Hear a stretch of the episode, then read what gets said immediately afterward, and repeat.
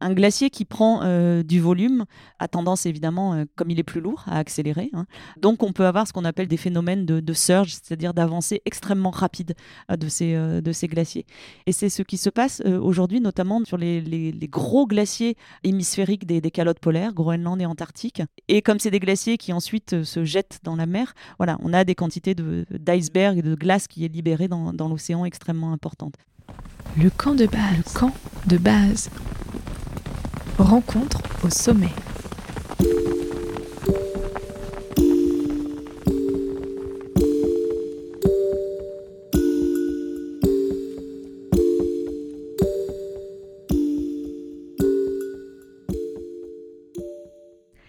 Chères auditrices, chers auditeurs, bonjour et bienvenue dans le camp de base.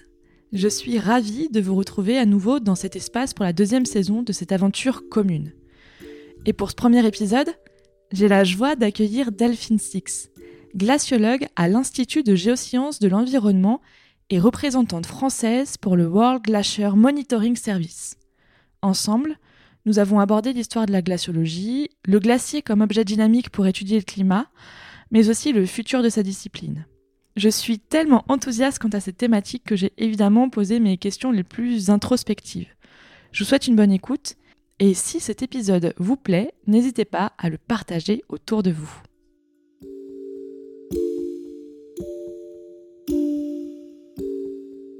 Bonjour euh, Delphine et merci beaucoup de m'accorder cet entretien.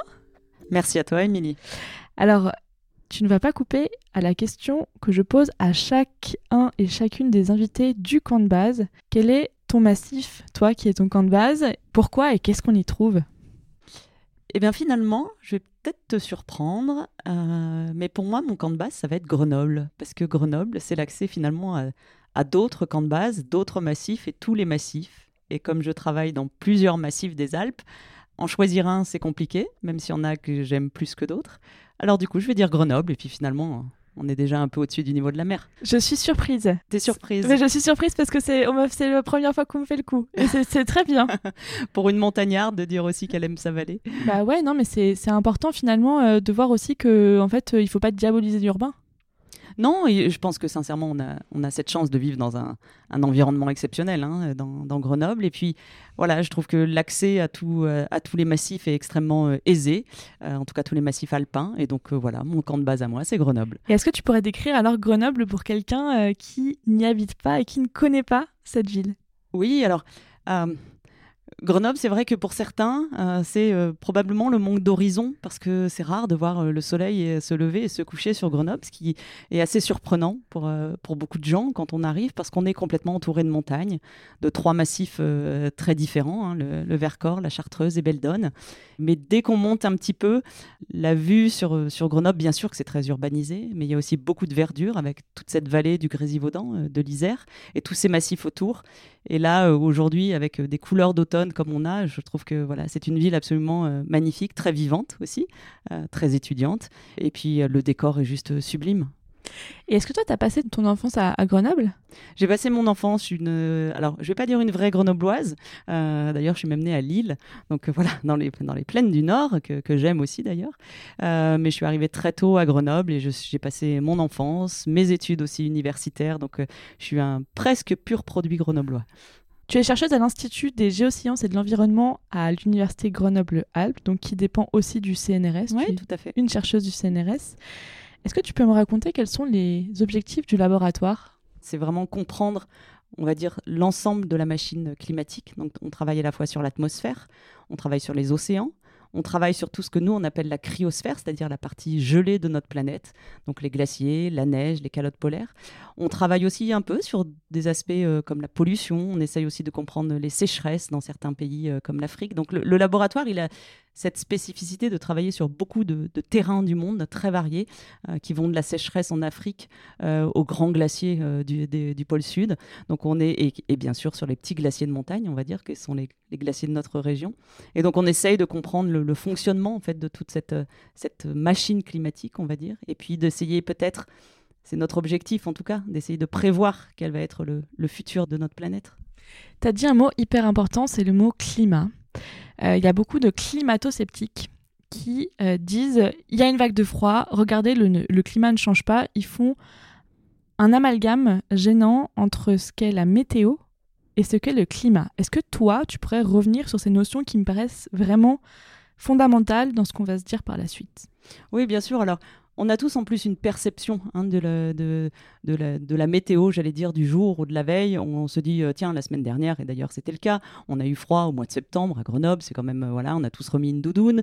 Euh, aujourd'hui, on est plutôt largement en t-shirt une semaine après. Donc on a, des, on a une variabilité naturelle de jour en jour. C'est ce qu'on appelle la météorologie. Hein. On a des dépressions qui arrivent à peu près, voilà, qui durent 4, 5, 6 jours dans, notre, dans nos régions. En revanche, quand on parle de climat, c'est vraiment une notion de, long terme, c'est-à-dire que le climat, qui est défini hein, par, euh, par, ce qu'on appelle l'Organisation météorologique mondiale notamment, c'est vraiment une moyenne, on va dire, des 30 années de météorologie. C'est-à-dire que le climat de Grenoble, par exemple, au mois de septembre, eh bien, ou en tout cas à l'automne, on va dire, pour faire plus large, c'est la moyenne des 30 dernières années. Et c'est vrai que notre perception. On entend tous dire euh, bah quand j'étais petit euh, il faisait plus froid, quand j'étais petit il y avait plus de neige ou, euh, ou l'année dernière on a eu un été pourri. Enfin voilà, il faut vraiment distinguer. Il y a une variabilité qui est naturelle, mais dans cette variabilité naturelle, de plus en plus, ce que l'on observe, c'est qu'effectivement, on a de plus en plus bah, d'été chauds, on a de plus en plus d'hiver moins humides, donc moins enneigés. Donc ça, c'est une vérité. Et ça, ça ne peut vraiment se comprendre et s'analyser qu'en analysant des grandes séries de mesures et à minimum les 30 années euh, qui font la définition du climat. Quelles sont les mesures que toi, t'es amené euh, à observer en tant que glaciologue? Alors, nous, on a cette particularité euh, de disposer d'un outil qui sont les glaciers pour essayer de comprendre et de décrypter le, climat. on, dit que les glaciers sont des, des icônes euh, du changement climatique. On les voit vraiment évoluer, en tout cas dans nos montagnes, c'est très très euh, prégnant. et les glaciers, en fait, c'est c'est un petit peu comme une grosse station météo. Parce qu'un glacier, qu'est-ce que c'est? C'est de la neige qui va tomber pendant l'hiver, et puis ensuite qui va se transformer en glace par tout un processus. Et ensuite, pendant l'été, eh bien cette neige et cette glace va fondre à cause de tout ce qui est lié, on va dire, à la température de l'air, à l'humidité de l'air, à la vitesse du vent, au rayonnement solaire. Donc finalement, un glacier, c'est comme une grosse station météo intégratrice de tout ce qui se passe à l'échelle de l'année. Et c'est pour ça que les glaciers, vraiment, on les dit euh, sentinelles du climat, parce qu'ils réagissent vraiment à l'échelle de l'année à ce qui va se passer aux conditions météorologiques. Et donc si on observe pendant des années, des décennies en fait un glacier, on arrive à voir grâce aux glaciers, l'évolution du climat, et notamment dans des zones de haute montagne où il n'y a pas ou très peu de mesures conventionnelles météorologiques. Par exemple, Météo France, bien sûr, a des stations météorologiques, mais n'en a pas à si haute altitude. Donc on a ainsi, grâce aux glaciers, notamment quelque chose de très visuel, évidemment, mais on a aussi tout un enregistrement, une fois qu'on comprend comment ils fonctionnent, de ce qui se passe au niveau du climat de nos montagnes. Toi, tu es glaciologue, comme je disais juste avant. Alors moi, quand j'étais euh, plus jeune, j'ai fait euh, physique de sciences pour être glaciologue. Et euh, j'imaginais aller régulièrement faire des mesures avec mes pots de phoque. Et c'est ça qui me fascinait dans ce métier. Finalement, je vois que c'est pas forcément ça, mais est-ce que tu peux nous raconter un peu ton quotidien de glaciologue?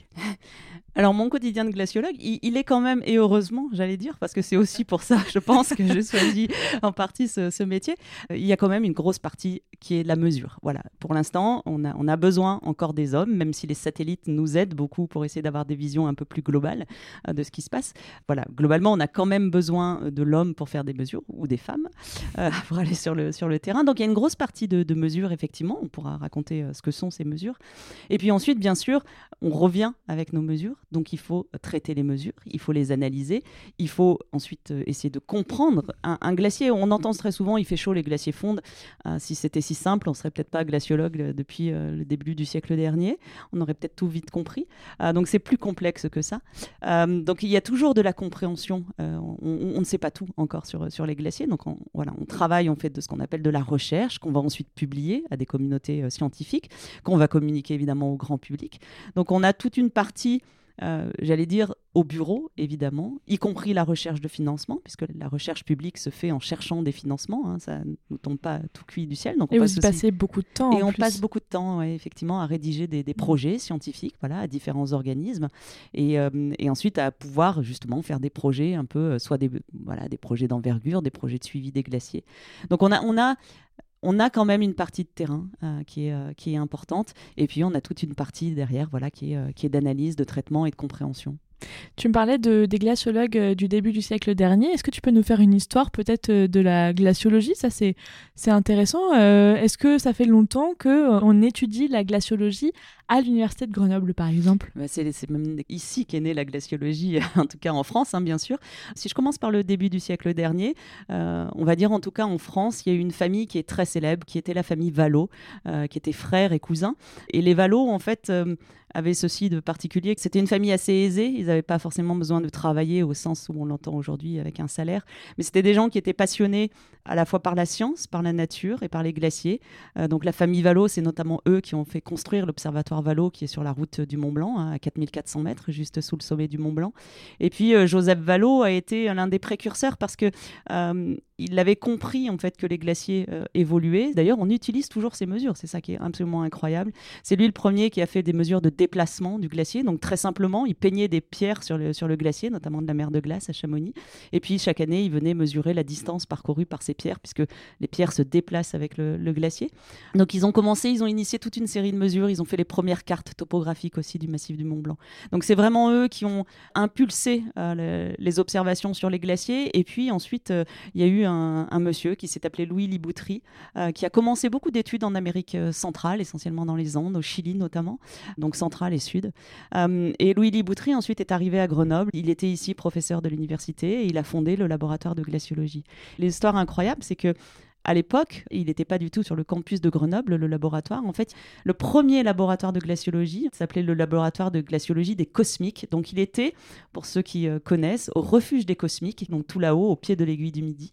Et puis, petit à petit, ensuite, il s'est dit que c'était plus simple de travailler à Chamonix. Donc, il a créé un chalet à Chamonix.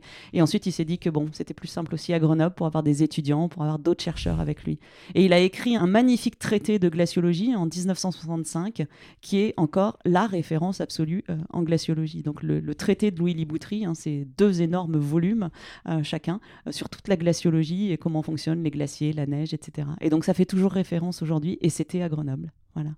Incroyable. Alors effectivement, les auditeurs et auditrices connaissent le refuge des cosmiques puisque on a euh, accueilli Mélanie Marcusi dans la première saison du podcast Le Camp de Base. Donc si jamais vous ne l'avez pas écouté, ben retournez-y. Tu as dit un truc euh, qui m'a frappé. Est-ce que tu peux revenir justement sur le fait que ben, ce glacier, il est vivant? De quoi est composé un glacier et finalement, qu'est-ce qui fait qu'il est vivant? Alors un glacier, c'est vivant. Je ne sais pas si c'est vraiment le mot, mais en tout cas c'est quelque chose qui a une dynamique, voilà. Parce que effectivement, c'est pas un être vivant où on entend, euh, euh, voilà, comme on pourrait le dire pour la faune par exemple ou pour les êtres humains. Euh, mais un glacier, en fait, qu'est-ce que c'est hein? C'est rien d'autre que, que, de la neige. finalement, tous les auditeurs qui ont fait un jour une boule de neige en serrant très fort la neige dans leurs mains, histoire d'envoyer la neige face aux petits copains pour que ça fasse mal en face, finalement, on commence à créer un glacier. un glacier, c'est de la neige qui va tomber très haut soit en altitude, soit en latitude, c'est-à-dire plutôt vers les, vers les pôles. Et puis euh, cette neige, euh, d'année en année, elle va s'accumuler dans des régions où ça va relativement peu fondre. Et petit à petit, la neige, les beaux cristaux là, de, de, la Reine des Neiges, ils vont commencer à s'arrondir, petit à petit, ils vont se compacter, ils vont se transformer en glace. Et toute cette neige et cette glace finalement accumulée dans les zones hautes de nos montagnes, eh bien, sous son propre poids, en fait, elle va s'écouler euh, vers, vers le bas, elle va avoir sa propre dynamique. Et donc, effectivement, si un jour on était un flocon de neige, qu'on tombait dans nos, dans nos hautes régions de montagne, eh bien, on se, on se fait emporter par le glacier et on descend du coup la vallée euh, avec lui. Et quelles sont les mesures alors que vous pratiquez sur les glaciers des Alpes? Toi, tu travailles principalement sur les glaciers des Alpes. Quelles sont les mesures que tu pratiques euh, sur ces glaciers? Alors les mesures que l'on que l'on réalise, alors il faut bien comprendre qu'on ne peut pas suivre tous euh, les glaciers euh, des Alpes. Et donc, on a créé ce qu'on appelle un, observatoire de suivi des glaciers, où on a comme ça quelques glaciers qui sont suivis en routine, c'est-à-dire d'année en année, toujours les mêmes mesures, euh, de façon assez précise. Et ensuite, tous les autres, on utilise beaucoup des images satellites pour compléter. Donc, sur ces glaciers où on, est, où on travaille très précisément, on mesure euh, des variables qui sont vraiment celles que la communauté glaciologique du monde entier fait, et c'est vraiment les variables, j'allais dire, de base que l'on a besoin pour comprendre le fonctionnement d'un glacier. Ces variables sont la longueur du glacier, on a besoin de connaître les épaisseurs de glace que l'on a euh, sous les pieds, on a besoin de connaître la vitesse euh, de, ces glaciers, et on a besoin de connaître eh bien, le gain ou la perte de masse, ce qu'on appelle le, bilan en fait, du glacier chaque année. Donc c'est tout un ensemble de mesures qu'on va réaliser en tout cas dans les Alpes françaises, hein, donc dans l'hémisphère nord, qu'on va réaliser du mois d'avril jusqu'au mois d'octobre. En avril, on va mesurer toutes les hauteurs de neige qui sont tombées pendant l'hiver. Ça, ça nous donne finalement le gain de notre glacier à la fin de l'hiver. Et ensuite, la neige, évidemment, va commencer à fondre et puis la glace plus bas dans la vallée. Et donc, on a tout un système de jalons qu'on insère dans le glacier et on en mesure comme ça la, perte de, mois en mois, puisqu'on fait une mesure par mois sur ces quelques glaciers qui sont suivis. Nous, on dit de manière in situ, c'est-à-dire vraiment euh, quand l'homme se déplace pour aller sur le terrain. Et donc, si je comprends bien, vous avez euh, une espèce de communauté de chercheurs glaciologues autour du monde. Comment est-ce que vous échangez ces données? Oui, alors il existe un organisme qui est mondial, qui s'appelle le, World Glacier Monitoring Service, WGMS. Ça dépend à la fois de l'Organisation météorologique mondiale, de l'UNESCO, etc. Et donc, en fait, chaque année, nos mesures, et c'est aussi ça qui est assez fantastique dans cette communauté, c'est qu'on se doit de diffuser nos données, les mesures que l'on réalise sur ces glaciers, à cet organisme. Et donc, il y a un organisme qui gère l'ensemble de ces mesures, ce qui fait une base de données pour les chercheurs du monde entier qui est absolument exceptionnelle. Bien sûr, ces données, elles servent aussi à nous, pour notre propre recherche, hein, évidemment. C'est vraiment cet organisme qui, gère et au niveau français, donc il y a des représentants français. Euh, et moi, du coup, je suis la représentante française pour, euh, pour le WGMS. Et qu'est-ce que ça implique comme responsabilité? Euh, ça implique de réaliser les mesures régulièrement et de façon routinière. C'est vrai que, alors beaucoup de gens nous envient et je, je le comprends très bien parce que c'est vrai qu'on est souvent voilà amené à faire ces mesures. il faut comprendre aussi que ces mesures euh, par contre, on doit tout le temps les réaliser. Il faut trouver des financements pour le faire. Il faut tout le temps y aller sur le terrain. Là, on arrive aux dernières mesures de la saison, j'allais dire, avant que l'hiver arrive. Euh, la semaine dernière, il s'est mis à neiger. Bah, c'était le branle-bas combat parce qu'on n'a pas fini encore les, dernières mesures. Donc il faut réorganiser tout le temps son planning, il faut se rendre disponible. Ça demande euh, quand même beaucoup d'efforts physiques, ce qui, est, ce qui est chouette aussi, hein, bien sûr. Et puis dans un environnement qui est exceptionnel. Encore une fois, je, je suis heureuse de mon travail, mais il y a aussi beaucoup de, de contraintes parce que c'est tout le temps chaque année, euh, régulièrement, de la même façon. Donc euh, voilà, il faut que le matériel fonctionne, il faut que les gens soient disponibles. Donc c'est toute une organisation en fait à mettre, euh, à mettre en route. Tu disais qu'il y avait des mesures qui étaient faites situ sur les glaciers. Comment est-ce que ces glaciers ils ont été choisis? Vous avez regardé à peu près des glaciers différents? Est-ce qu'il y a des glaciers différents? Est-ce que ça existe? Est-ce que c'était par rapport à des départements, à des découpages géographiques? Enfin, Comment ça s'est passé C'est une très très bonne question. la, première, j'allais dire qu'elle est historique. Je parlais de Valo tout à l'heure, qui a commencé des premières mesure sur la mer de glace en 1890. Donc euh, voilà, euh, c'était il y a très longtemps. Euh, et la mer de glace, ça se justifie, c'est le plus grand glacier français. Donc on a continué sur cette, sur cette lignée-là, j'allais dire. Ensuite, on a essayé effectivement de répartir des glaciers dans les différents massifs. il faut bien savoir qu'il y en a six, hein, seulement des glaciers vraiment qui sont suivis de manière très détaillée. On pourrait revenir après sur d'autres exemples de glaciers suivis, mais vraiment de manière routinière pour avoir une information climatique, il n'y en a que 6 dans les Alpes françaises. Donc c'est mer de glace et argentière dans le massif du Mont Blanc.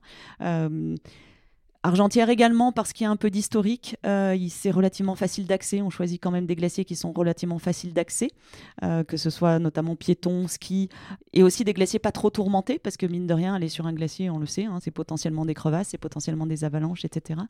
Ensuite, on a deux glaciers, alors j'allais dire deux, presque plus qu'un, hélas, puisqu'il y avait le, fameux glacier de Sarenne qui était vers l'Alpe d'Huez, qui est maintenant euh, feu le glacier de Sarenne, puisqu'il n'y a plus de glacier de Sarenne. Donc voilà, on arrête la série sur le glacier de Sarenne pratiquement. Il n'y a, plus rien comme glace, il a complètement euh, disparu. Et puis son voisin tout proche, qui est le glacier de Saint-Sorlin, tout près du col de la Croix de Fer, qui est un endroit absolument magnifique. On a un glacier en Vanoise, qui est le glacier de Gébroula, qu'on atteint par, euh, par Val Thorens. Et puis un glacier dans les écrins, qui est le glacier blanc, voilà, qui est l'un des plus emblématiques aussi glaciers du sud des Alpes. Donc on a un arc géographique euh, nord-sud. On a des glaciers pas trop tourmentés, on va dire, sur lesquels on a accès. On a des remontées mécaniques ou en tout cas des distances d'approche euh, chez nous qui sont relativement faciles comparées aux autres massifs qu'on suit au laboratoire comme l'Himalaya où là c'est beaucoup plus compliqué pour s'y rendre. Et puis on a un historique voilà de, de mesures. Et donc la France et je pense que c'est un point qui est notable. Hein. On a euh, les plus longues séries au monde, quasiment. Alors, on se bat un peu avec les Suisses, parce qu'ils ont des très longues séries de mesures aussi, les Suisses. Mais en tout cas, les, plus longues séries de mesures euh, documentées de façon aussi régulière, avec autant de variables, on est vraiment en France, euh, voilà. J'allais dire, c'est pas à la pointe parce que c'est des mesures qui sont finalement relativement simples, quoique. mais c'est vraiment pour dire qu'on a cette chance d'avoir un échantillonnage de glaciers très très documenté. Et ensuite, tu parlais des captures satellites sur d'autres glaciers. C'est les mêmes mesures, vous faites des bilans de masse, euh, vous, regardez comment est-ce qu'il s'est étendu ou pas? Alors, les images satellites, il faut bien voir que ça date pas d'il y a 100 ans, hein, évidemment. Donc, on, a des mesures, des séries qui sont beaucoup plus réduites. Mais par contre, on a une avancée technologique dans les capteurs depuis 20 ou 25 ans qui est juste absolument prodigieuse. Et donc, c'est vrai qu'aujourd'hui, euh, on est capable, par exemple, de mesurer euh, la longueur d'un glacier quasiment de façon euh, annuelle avec un, satellite. On est capable de voir ses variations de masse pratiquement à l'échelle de l'année. Ça commence vraiment à être de plus en plus précis. On est capable de mesurer les champs de vitesse donc tout le déplacement des glaciers aussi de façon annuelle. Et donc ça nous donne une spatialisation de ce qui se passe par exemple à l'échelle des Alpes. Évidemment, on compare toujours avec les observations de, terrain qu'on a. Mais du coup, ça nous donne vraiment une vue globale. Et d'ailleurs, la communauté euh, mondiale un travaille maintenant avec des satellites parce que euh, si on veut prévoir euh, l'évolution des glaciers, par exemple en termes d'élévation du niveau des mers, c'est pas cinq glaciers qui vont donner la réponse. Il faut vraiment avoir cette vision globale du monde. Et donc, on insère vraiment l'outil satellite dans, nos observations. Je vais poser une question ultra bête, mais j'en profite d'avoir un glaciologue sous la main. C'est pas, tous les jours. Euh, les neiges euh, éternelles tendent à ne plus l'être. Donc les glaciers disparaissent. Quelle est ou quelles sont les corrélations d'éléments qu'on peut donner à cette disparition? Alors par rapport au climat, tu veux dire par rapport au changement du climat? J'ai l'impression que dire juste euh, c'est le réchauffement climatique, c'est peut-être une réponse trop simple à un phénomène qui peut être complexe. Mais peut-être que je me trompe. Non, non. Alors, du coup, ça me permet de, de dire un, un, petit message. Pour moi, le mot réchauffement climatique, en fait, je ne l'aime pas parce qu'il ne parle que de température finalement. Quand on dit réchauffement, forcément, la première chose à laquelle on pense, c'est température. Or, aujourd'hui, en fait, on est dans un changement climatique vraiment global et c'est pas qu'une question de température. Vraiment, à l'échelle entière du monde, euh, on le voit bien. Évidemment, le, premier facteur qu'on arrive à suivre, mesurer, c'est la variable probablement la plus facile à mesurer, la température. Donc c'est vrai qu'on parle beaucoup de ce, réchauffement climatique, mais on voit bien que c'est un, changement climatique euh, global. C'est un changement euh, à la fois de l'intensité de certaines dépressions, on le voit bien, les phénomènes de sécheresse qui s'intensifient, etc., les phénomènes de mousson qui s'accélèrent. Donc on a tout un, changement global. Et par exemple, pour te donner une, un espèce de contre-exemple et illustrer ce que, ce que je viens de dire. Aujourd'hui, il y a une zone dans le monde où les glaciers en fait prennent du volume. En Himalaya. En Himalaya. On en a parlé, c'était la question suivante. Superbe. Voilà. Et, effectivement, donc les, les, gens peuvent dire oui, bah alors avec euh, vos glaciers qui disparaissent, changement du climat, machin, etc. Euh, nous la jouons à l'envers. Mais en fait, pas du tout. Ce qui se passe juste, c'est qu'on a une intensification en fait du régime des précipitations. D'ailleurs, on a bien vu au Pakistan au mois de septembre, voilà, il y a eu des inondations absolument énormes hein, liées à ces, ces régimes de de mousson qui s'intensifie. Mais en fait, comme on est encore à des zones très très élevées, enfin en tout cas les glaciers de, cette région du monde, hein, que, qu'est le Pamir et le Karakorum, les glaciers sont très très hauts. Et donc la précipitation tombe encore sous forme de neige et non pas sous forme de pluie. Et donc on a des quantités de neige en fait beaucoup plus importantes. Et donc qui dit neige plus importante, bah, les glaciers ont tendance à prendre du volume et donc à, effectivement à, grossir. Donc c'est vraiment pour illustrer, encore une fois, que c'est le, changement climatique, évidemment, on, on, le caractérise par région, mais finalement, il y a vraiment quelque chose qui est mondial à l'échelle de la planète. Alors, tu parlais du risque euh, d'élévation des océans et des mers. Est-ce qu'il y a des risques aussi quand un glacier prend du volume? La question, elle, peut être euh, abordée par différents points. Euh, un glacier qui prend euh, du volume, souvent, a tendance évidemment, comme il est plus lourd, à accélérer. Hein. Donc, on peut avoir ce qu'on appelle des phénomènes de, surge, c'est-à-dire d'avancée extrêmement rapide de, ces, glaciers. Et c'est ce qui se passe aujourd'hui, notamment sur les, gros glaciers hémisphériques des calottes polaires, Groenland et Antarctique, et comme c'est des glaciers qui ensuite se jettent dans la mer, voilà, on a des quantités d'iceberg, de, de glace qui est libérée dans, dans l'océan extrêmement importante. Euh, aujourd'hui, c'est vraiment une, un point sensible, vraiment un point crucial que l'on étudie, nous, sur ces grosses calottes polaires qui sont au pôle Nord et au pôle Sud. J'ai souvent entendu cet été que le changement climatique, il était beaucoup plus rapide en montagne. Est-ce que tu peux nous expliquer pourquoi? Alors, le changement climatique, il est plus rapide vers les pôles. Euh, si on regarde à l'échelle de la planète, c'est une certitude, ce sont les pôles en fait qui, euh, j'allais dire, qui dégustent en premier. Chez nous, dans les régions de montagne, alors on a des phénomènes liés à ce qu'on appelle euh, l'orographie, c'est-à-dire vraiment les, les, différentes altitudes. Si les zones de montagne, elles ont ce site particulier, par exemple, que, euh, et on le sait très bien, euh, il peut pleuvoir à Chamonix euh, et pas à Grenoble. il peut neiger à Champs-Rousse et puis peut-être pas vers, vers Chambéry. On a des phénomènes qui sont très particuliers, qui sont vraiment liés effectivement à la présence des montagnes. Le réchauffement dans les Alpes actuellement, il est vraiment aussi lié à l'influence de la Méditerranée. Et donc, c'est pour ça qu'aujourd'hui, nos Alpes et nos Alpes françaises, en fait, elles ont tendance à se réchauffer et à se réchauffer vite parce qu'on est sous quand même une grosse influence du climat méditerranéen. Et c'est vrai que toute la région, par exemple, du Pau en Italie, euh, pareil, euh, voit ces températures extrêmement augmenter. Et donc, par effet, euh, j'allais dire collatéral, les Alpes, effectivement, se réchauffent, se réchauffent relativement vite. C'est pas forcément le cas de, de toutes les régions de montagne. Donc, ça veut dire que quand on entend dans les médias que le réchauffement climatique se fait plus rapidement en montagne, il faut faire attention à ce qu'on lit. Les Alpes, effectivement, souffrent d'un climat avec un réchauffement plus rapide. Oui, exactement. Et encore une fois, une autre chose aussi à regarder, euh, c'est qu'il faut bien différencier les saisons. C'est-à-dire que ce qui se passe à l'automne, au printemps, à l'été et en hiver, euh, les taux de réchauffement, j'allais dire vraiment l'accélération de cette augmentation de température n'est pas du tout la même. Si on regarde les Alpes, euh, par exemple, en, 60 ans, on prend à peu près, ce qui est énorme, 0,5 hein, degrés par, par décennie d'augmentation de température en été. Ça fait pratiquement 3 degrés d'augmentation en 60 ans. Alors qu'à l'automne, c'est quasiment rien. Donc il faut vraiment euh, différencier les saisons, euh, différencier aussi l'influence finalement des différents euh, climats. Les Pyrénées, certaines années, par exemple, ont des, taux de, de, précipitation qui sont absolument importants, très très importants. Ils sont soumis au climat atlantique. Et donc là, on a beaucoup de neige. Donc pareil, les gens disent, oh, bah, dis donc, votre réchauffement climatique, voilà, vous avez vu la neige cet hiver. Donc voilà, c'est très particulier les zones de montagne. Et si on en revient encore une fois, du coup, aux glaciers, bah, ils ont ceci euh, d'avoir l'avantage d'enregistrer à la fois la précipitation et à la fois tout ce qui se passe en été. Donc c'est pour ça vraiment que ça nous fait une, belle station météo intégratrice. La fonte des glaces, elle s'accélère. Un projet Ice Memory permet de collecter les carottes euh, de glace et de les envoyer en Antarctique, donc qui est un milieu naturellement réfrigéré, en attendant que les techniques scientifiques elles évoluent et elles permettent d'en mm. tirer euh, encore plus de données. Est-ce que tu peux nous parler un peu de ce projet? Oui, c'est un projet du laboratoire. Donc, je, je, connais bien ce projet. Il, est très symbolique, euh, ce projet. Euh, il est un peu à l'image de ce que certains ont fait pour aller chercher euh, des espèces de flore, notamment, et puis d'essayer de sanctuariser un peu toutes ces espèces et essayer de les conserver pour les générations futures, comme un, comme un herbier. Là, on fait un herbier de, de carottes. Donc, effectivement, l'idée, c'est d'aller dans différents massifs de la planète, sur certains glaciers qui sont particuliers. On peut pas le faire partout, en fait, c'est un peu complexe, mais je pourrais l'expliquer après.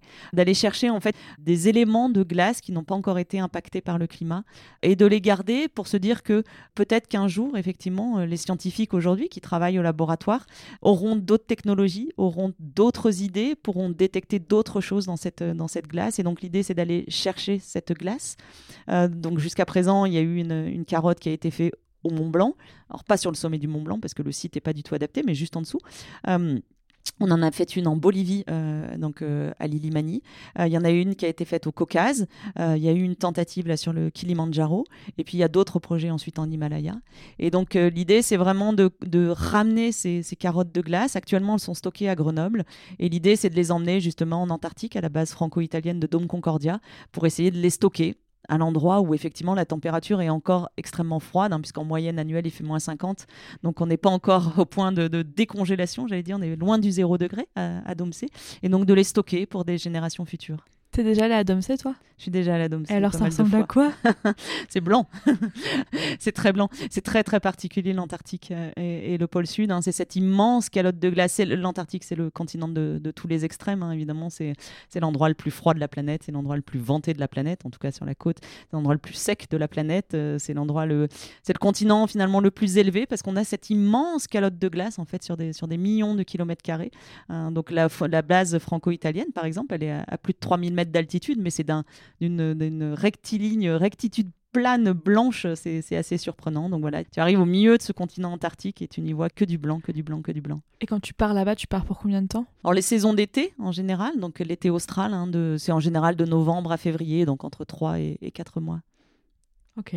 Ça fait quand même un gros temps, ça fait pas un gros Grenoble, Ouais, tout à fait. Ouais. loin de, ouais. Ouais, ouais, loin des, loin des, des familles. Bon, alors, là pour le coup, comme moi maintenant j'ai une petite famille, j'ai, j'ai fait un, un, petit break, euh, voilà. Donc je me concentre sur mes glaciers des Alpes. Je travaille aussi sur sur l'Himalaya avec des collègues là-bas.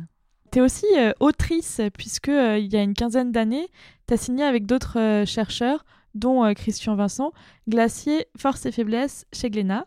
On y trouve notamment de très belles photographies. Est-ce que tu peux me raconter cette histoire? Comment on devient auteur comme ça euh?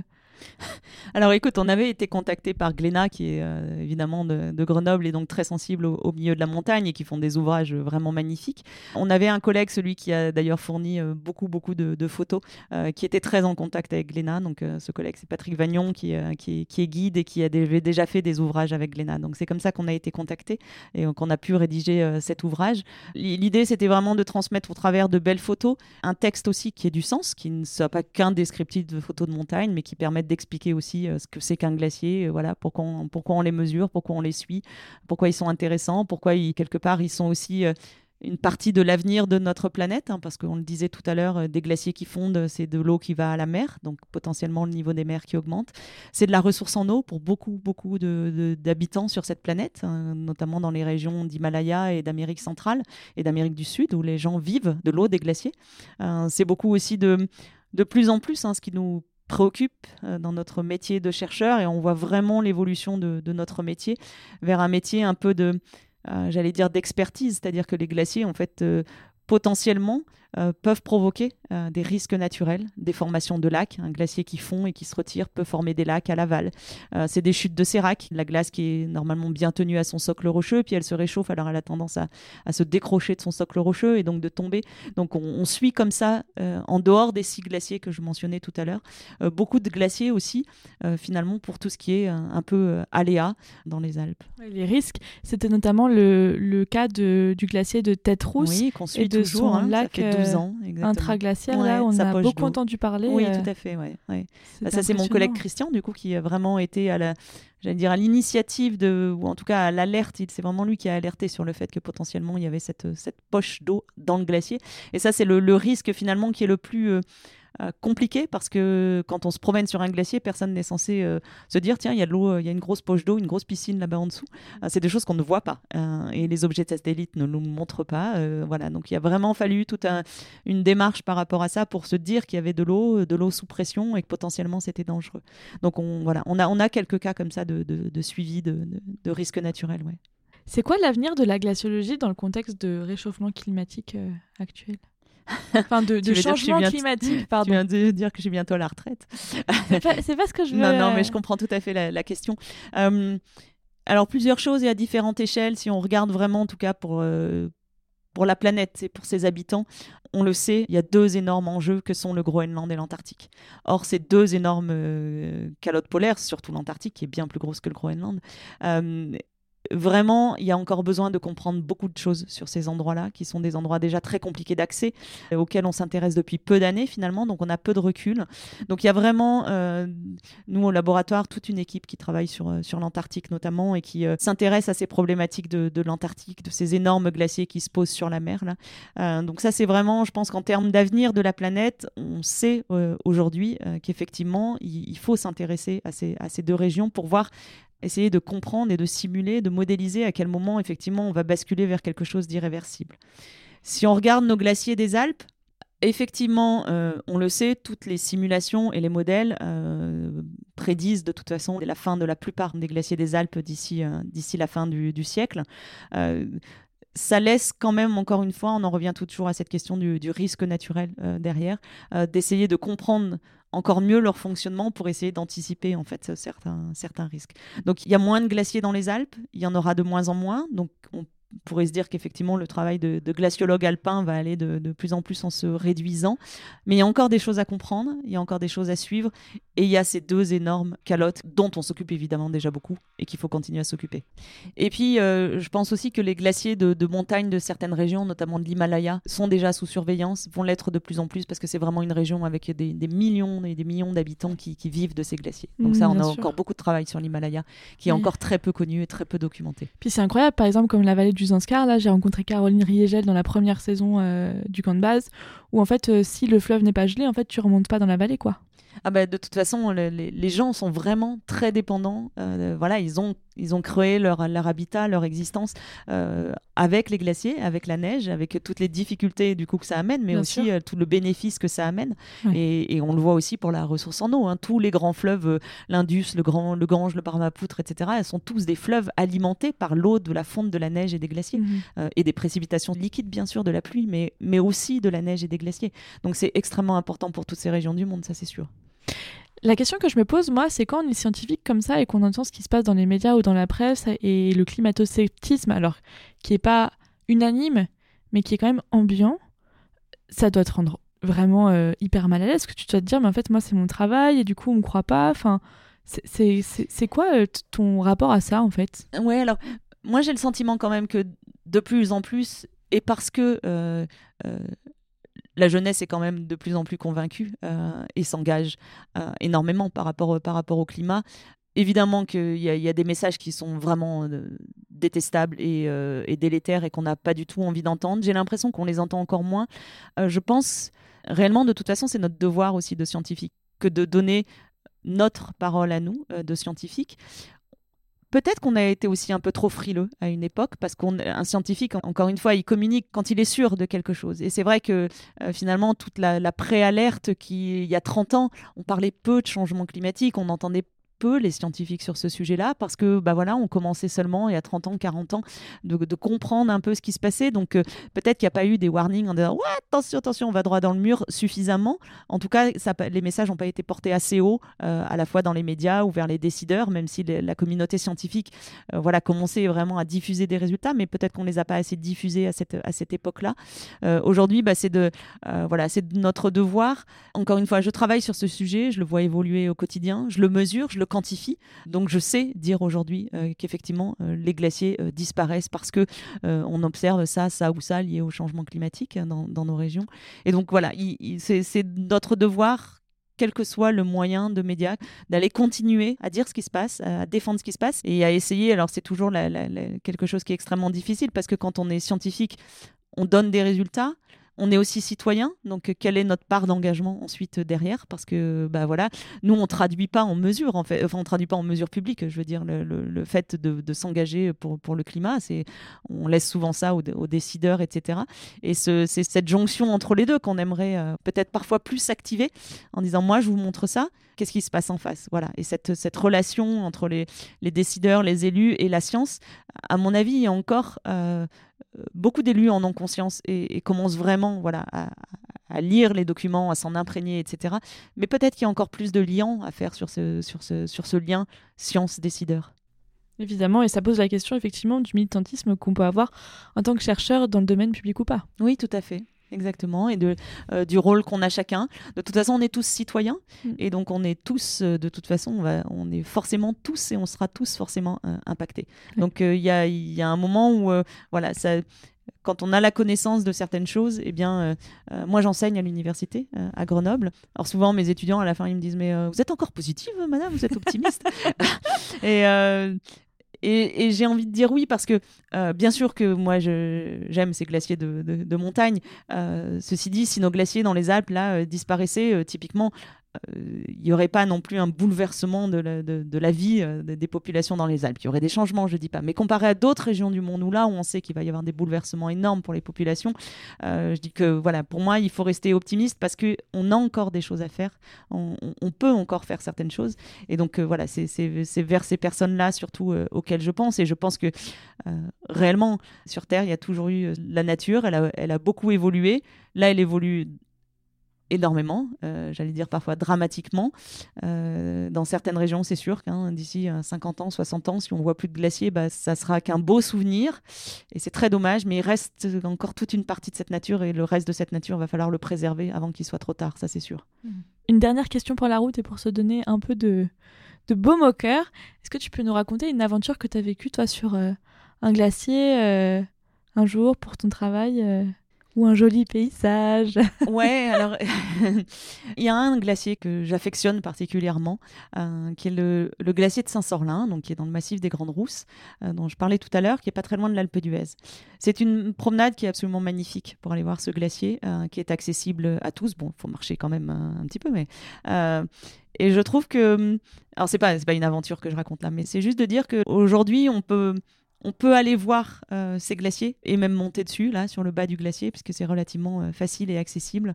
C'est un endroit que j'affectionne particulièrement. Ça nous donne une, vue sur tous les autres massifs qui est juste euh, exceptionnelle. Donc j'apprécie énormément ce, glacier.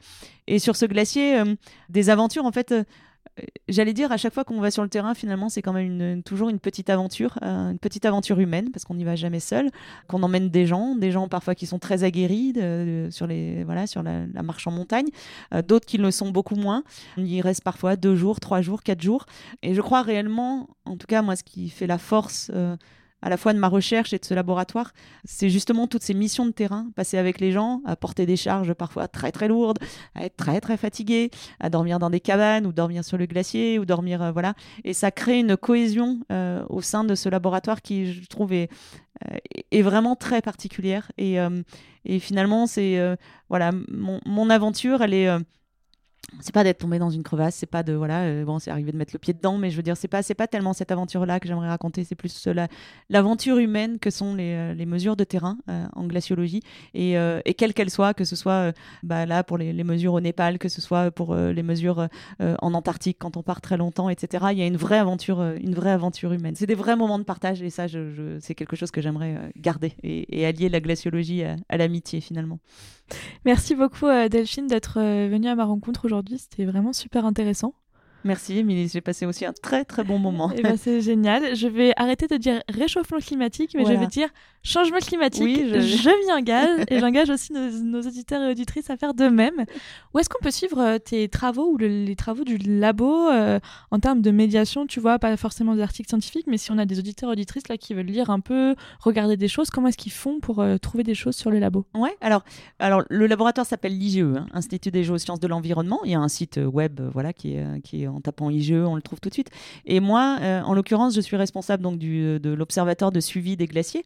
donc que au labo. Donc, je parlais des Alpes, on travaille aussi dans les Andes, en Himalaya et en Antarctique. Et cette, euh, cette espèce d'observatoire, il s'appelle Glacioclim. Il y a un site web qui décrit les observations et il y a aussi des choses un peu euh, grand public avec des articles, des posters, etc. Il y a même toutes les données si vous avez envie d'aller voir euh, voilà, de combien reculait la mer de glace l'année dernière. Vous pouvez, ou j'ai pas encore mis les mesures de 2022, mais, mais voilà, donc il n'y a pas encore la primeur des, des, mesures 2022 qui vont être un peu spectaculaires, je crois, vu ce qu'on a vu de, de l'été. Mais en tout cas, il y a toutes les mesures, il y a toutes les observations, les techniques de mesure, etc. Donc il y a vraiment le site web de Glacioclim qui est là pour ça aussi, même s'il y a des choses un peu techniques, il y a aussi des choses de très grand public, j'allais dire. Et eh ben toutes ces ressources seront dans la description du podcast, directement cliquables pour que vous puissiez y aller. C'est parfait. Sans souci. Merci beaucoup Delphine. Merci, à bientôt. À bientôt. Au revoir.